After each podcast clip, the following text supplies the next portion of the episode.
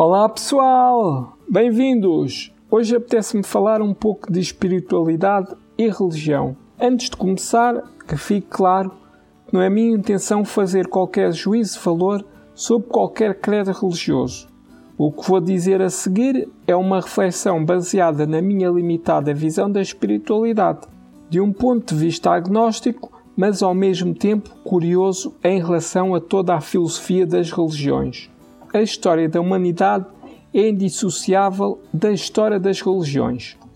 Há evidências que desde os primórdios da humanidade que o homem é um ser espiritual. As primeiras manifestações religiosas terão passado pelo culto aos animais e às forças da natureza.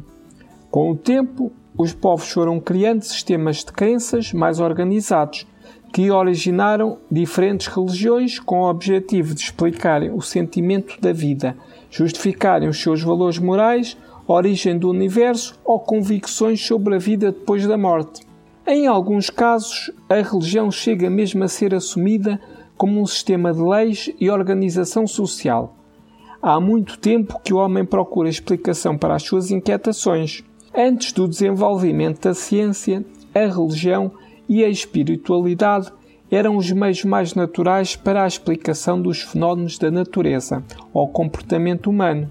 Ao contrário da ciência, as premissas difundidas por uma religião não podem ser provadas, são baseadas em convicções, na fé e em algum saber transmitido de geração em geração. Contudo, do ponto de vista filosófico, são de grande riqueza para a tentativa da compreensão das questões da moralidade ou outros assuntos mais transcendentais. Houve tempos em que a religião e a ciência, de certa forma, até estavam interligadas.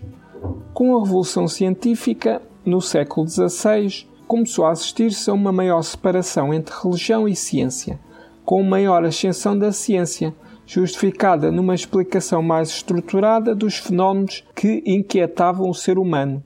Contudo, a religião sempre foi mantendo grande importância, já que a ciência não apresenta respostas para tudo e várias vezes tem errado nas suas premissas. Em miúdo foram-me transmitidos os princípios do catolicismo.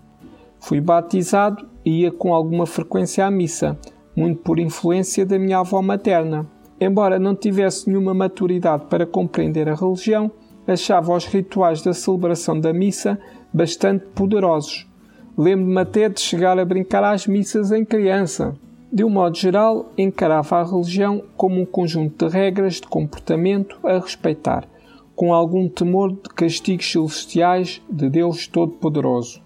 Era uma perspectiva ambígua. Por um lado, reconhecia que a religião tinha um papel importante na persecução de grandes valores morais, como a defesa da paz e do amor para toda a sociedade. Mas, por outro lado, o medo do pecado e do castigo de Deus era perturbador. Com a adolescência, começaram a florescer na minha cabeça um conjunto enorme de questões que não encontrava resposta convincente na religião católica. Despertara também a curiosidade sobre outras religiões e a certeza que não poderia haver apenas uma religião com o dom da verdade e que todas as outras estivessem erradas nas suas interpretações da espiritualidade. Fui crescendo com a ideia da religião como uma coisa castradora e retrógrada. Mas a curiosidade por esta temática incentivou algumas leituras sobre outras religiões, em particular o budismo, que desde logo me fascinou com a beleza da bondade e tolerância representada nas suas principais escrituras ou a serenidade dos monges budistas. A admiração e a curiosidade pela personalidade do Dalai Lama aproximou-me de uma abordagem mais aberta da espiritualidade. Nessa altura sentia que a religião deveria ser algo de inclusão, não de exclusão ou punição. Não conseguia identificar-me com o catolicismo e todo o seu passado de perseguições conversões coercivas e morte.